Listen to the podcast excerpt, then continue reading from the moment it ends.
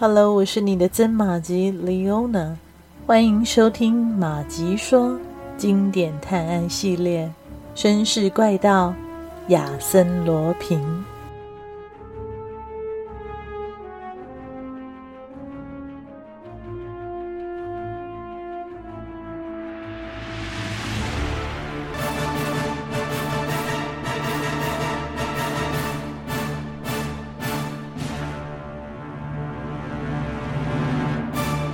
这猛然的打击使白德莱惊慌失措。他发表文章时是一时激动，早已顾不上其他，但他的内心还是坚信父亲不可能被劫走，因为他采取了充分的保护措施。舍尔堡的朋友寸步不离地保护着他的父亲，对他进行严密的监视，别人无法接近。亚森·罗平只不过是为了拖延时间而想出这个办法恐吓自己而已。然而，事实令白德莱痛苦不堪。他没有心思再顾虑其他的，救出父亲是他目前唯一要做的事。于是，白德莱决定动身前往舍尔堡查看情况。在火车站的月台上，他买了一份晚报。读到亚森·罗平对他所发表的文章的答复，罗平承认自己与雷蒙小姐的感情，以及两人目前住在一起的事实。他请求不要再将他最隐秘的感情生活公布出来，他需要安宁。雷蒙小姐也是一样。他也警告那些敌人停战，否则后果将十分严重。同时，他揭露了另一个内幕：雷斯福尔伯爵一直想悄悄地出售四幅鲁本斯油画，并以四幅复制画偷天换日，而且要求交易方不可走漏风声。甚至在交易方的劝说下，他还下定决心卖掉了小教堂。白德莱像琢磨空心尖顶的密码那样。仔细琢磨这封信的措辞，毕竟亚森·罗平没有必要承认一切。他写这封信的动机究竟何在呢？第二天凌晨，白德莱在舍尔堡下了火车，接待他的是军火库职员弗罗贝瓦尔和他的女友夏洛特。这位老实的职员唉声叹气地对白德莱讲述事情发生的经过。白德莱的父亲前天夜里失踪，但夜里谁也走不出军火库，所以被劫持是不可能的事。弗罗贝瓦尔递给白德莱一张照片，是夹在他父亲的书里的。白德莱接过来一看，立刻愣住，那是他自己的照片。当时他正站在昂布吕梅奇的废墟上。不过，他本人根本不知道有这么一张照片，显然是被人偷拍的。而偷拍者也许就是那位书记官布莱杜。照片的背面有一行模仿白德莱的笔迹，写着“三之四二德瓦洛海滨湿城”这样的一个地址。白德莱沉默了半晌后说：“您以前见过这张照片吗？”没有，虽然您父亲经常向我提起您。白德莱一直看着那张照片，想了想，又问：“那么，城里十英里远的地方有没有一家狮城旅馆？”“有，靠近瓦洛盖县公路。”“是啊，啊，那么一切都很清楚了。那里就是亚森·罗平的大本营。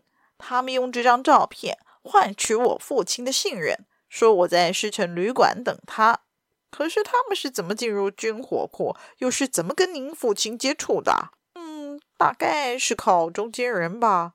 就算这样，他也不可能在夜间走出去啊。哦，他是白天出去的。这样吧，麻烦您再去一趟港口，把前天下午值班的警卫找来。不过要快啊！如果您还想在这里见到我的话，您要走，我得赶火车。我想知道的事已经全都了解的差不多了。弗罗贝瓦尔迟疑片刻后，准备去找那个值班警卫。他拉着女友说：“走吧，夏洛特。等一下，白德莱拦住了那女孩。我还需要了解一些情况，让她留下来。弗罗贝瓦尔走了，白德莱温和地拉着女孩的手。他看了看她，显得慌乱而紧张。突然，他把脸埋进被窝里，哭了起来。白德莱隔了好一会儿才问：“这一切都是你干的，对吧？你帮他们欺骗我父亲，还对弗罗贝瓦尔撒了谎，是吗？”女孩没有回答。为什么？他们给了你多少钱让你买裙子？白德莱说着，拉开他的手，看见一双不安而可怜的泪眼。好，好，好，我不问你这些了，你只需要告诉我他们是怎么把我父亲劫走的。汽车，我听见他们说不能再耽搁了，老板明早八点就会去那边找我们。那是哪儿？我记得不清楚，好像叫夏托什么的，夏托布里央还是夏托蒂耶里？不是，不是，夏托普。对，白德莱立即站起来，冲向火车月台。这一个钟头里的调查让他大有收获。他迫不及待地想马上赶去夏托普。直觉告诉他，女孩这次没有撒谎。他开始为自己的行为感到羞愧了。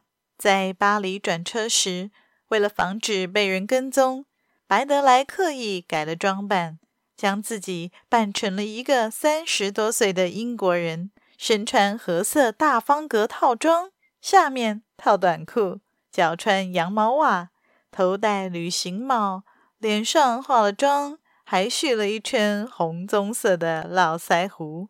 白德莱跨上租来的脚踏车，随手携带一套绘图工具，向奥斯特利茨车站骑去。当晚，白德莱在伊苏登过夜。第二天一早，他又骑车上路，七点抵达夏托普邮局，想在邮局打通电话到巴黎，可是电话一时接不通。于是他便和里面职员闲聊起来。无意中得知，昨天这个时候也有一个司机打扮的人在这里打过一通往巴黎的电话。线索越来越明确，白德莱决定立刻采取行动。一路调查下来，他得知有人租了当地的马车，从停在城外森林边的轿车上接了另一个人之后，两辆车背道离去，马车按时归还。而那辆轿车则一路往巴黎的方向驶去，父亲很明显的就在附近了。他们兜这么大的圈子，就是想把父亲送到指定的地点。白德莱立即去乡间挨家挨户的访问，他觉得不久后就会有结果。但是过了近半个月，他却没有任何的收获。就在白德莱准备动身离去时，从巴黎寄来的信送到了他的手上，原来是父亲写的。他非常熟悉父亲的笔迹。信上写道：“亲爱的儿子，这封信能到你手上吗？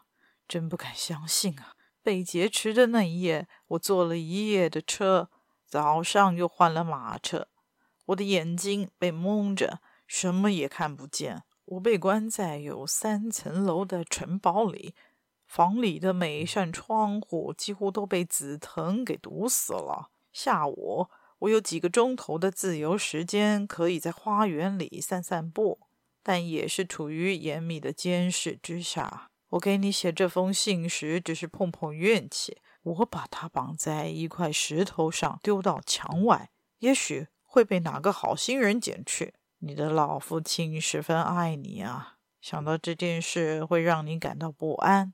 我就十分的内疚。白德莱赶紧翻看邮戳，上面印着屈奇翁安德尔省。安德尔省，几个星期来，他不就是在这个省区竭力搜索吗？他决定再次乔装前去查看情况。屈奇翁是个小村子，白德莱没费多大的力气，就找到了寄出信的夏莱老爹。他一个人住在山坡上的一栋破屋里。白德莱走进小院，就发现一只已经将死在地的狗。他感到有些不妙，匆匆地向屋子跑去。屋门是开着的，床上躺着一位脸色苍白的老人，他的手已经冷了，但心脏还在跳。白德莱想让他苏醒过来，不过没有成功。他只好找来一名医生，但结果仍旧令人失望。老人像睡着了似的，外表没有一丝痛苦的迹象。这显然是被人催眠或麻醉的结果。白德莱想不出更好的法子，只能守着他，一直到半夜。夏来老爹终于苏醒，但大脑似乎仍有些迟钝，对于昏睡之前的事一无所知。他只说了自己星期五先在市场里做生意，然后在餐厅吃饭。接下来的事就想不起来了，再也没有人知道了吗？白德莱十分懊恼，他决定去夏莱老爹去过的市场碰碰运气，也许那个地方能发现什么新线索。星期五，白德莱在市场里没有任何发现，他在镇上吃过午饭，正准备动身，却意外地碰上又来做生意的夏莱老爹。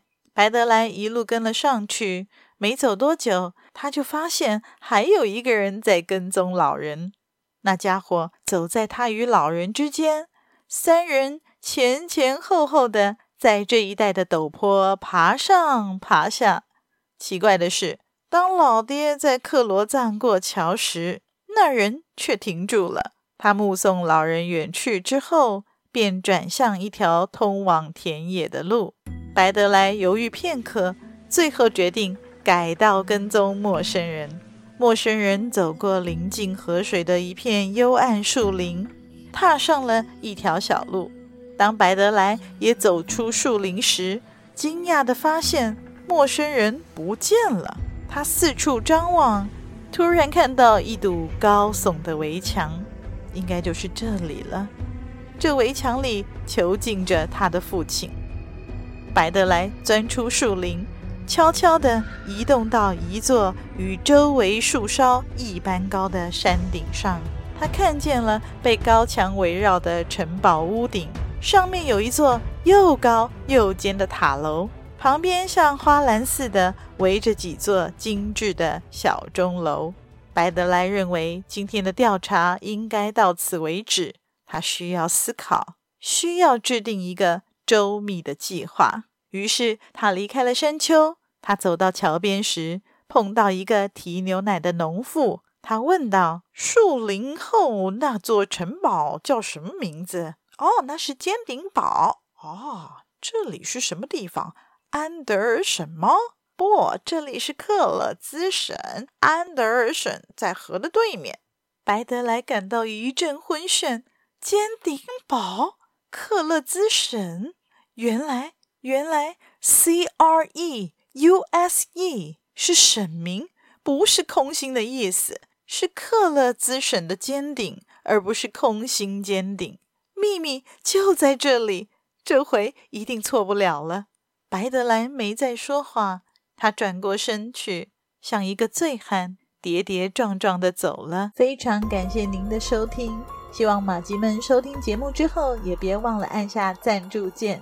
以实际的行动支持马吉创作更多有趣的故事，也欢迎加入马吉的 Facebook 本专，搜寻“马吉说芝麻的麻，吉利的吉，说故事的说”，更欢迎大家帮忙转发分享，让更多的朋友认识这个节目。绅士怪盗亚森罗平，我们下集再续。